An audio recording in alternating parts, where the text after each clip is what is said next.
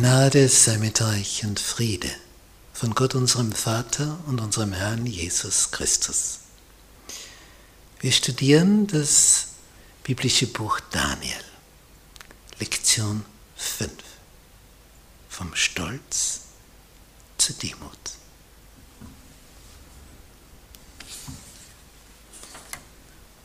Sonntag. Ist das nicht Babylon, die große?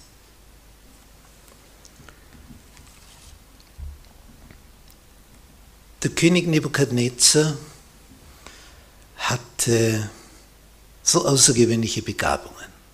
Es gab niemand seinesgleichen zu seiner Zeit. Alle Nachbarherrscher hatte er besiegt, den Reichtum dieser Völker nach Babylon gebracht. Und Babylon war ausgebaut worden, also Architekten und Baumeister, Maurer, die hatten alle Hände voll zu tun. In Babylon wurde gebaut, gebaut, gebaut ohne Ende. Das Geld war da. Denn alle anderen Völker dienten Babylon. Und Nebukadnezar sonnte sich in seiner Pracht. Er war unangefochten König. König in Babylon. Und was sich immer wieder zeigt, Macht verdirbt den Charakter. Und absolute Macht verdirbt absolut den Charakter. Wenn jemand so unangefochten an der Spitze steht, dann wird er arrogant, dann wird er überheblich,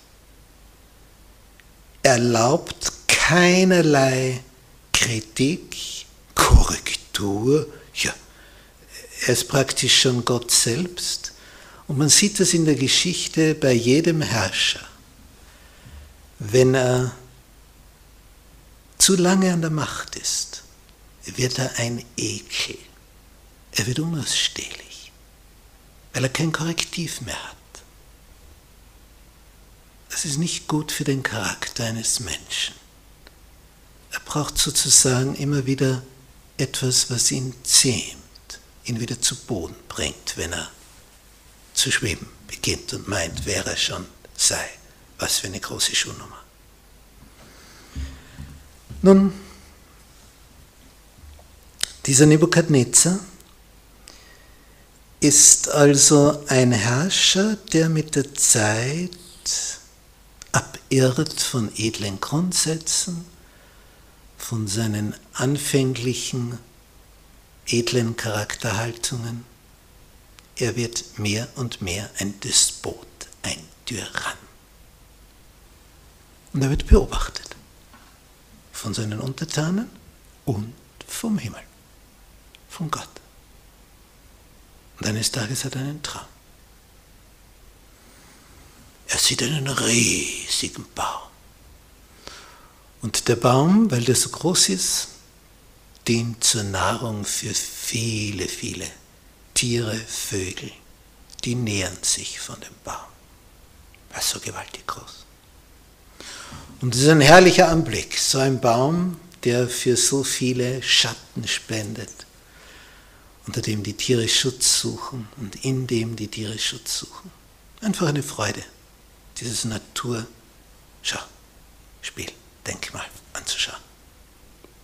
Und siehe da, da passiert etwas. Etwas ganz Eigenartiges, der König hat wieder einmal einen Traum. Er holt wieder seine Gelehrten zusammen, seine Traumdeuter,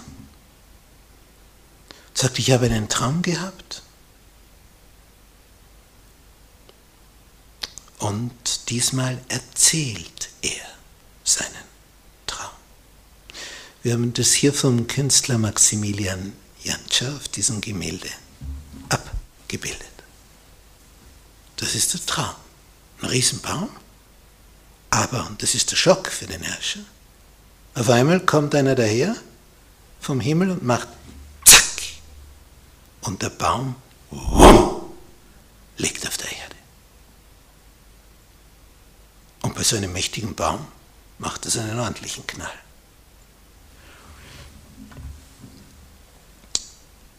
Nun, aufgrund dieses Traums und weil der Herrscher unbedingt die Bedeutung wissen will und die jetzt alle zugegen sind, kommt es zu einer peinlichen Situation, denn keiner weiß, was das bedeuten soll. Man ist irritiert. Man kennt sich nicht aus. Und wenn man nicht mehr weiter weiß, ja, dann erinnert man sich. War da nicht einmal einer, der mir den Traum deuten konnte? Gab es da nicht einmal jemand? Und dann erinnert man sich an Daniel. Man holt ihn nicht sogleich, sondern erst als alle anderen eingestehen müssen. Wir wissen es nicht. Wir haben keine Ahnung. Und sie wagen nicht, dem Herrscher einfach irgendwas zu erzählen. Nicht, ich kann ja einen Traum in jede Richtung deuten. Wo, wo gibt es ein Lexikon, wo steht, das ist genau das und das, das?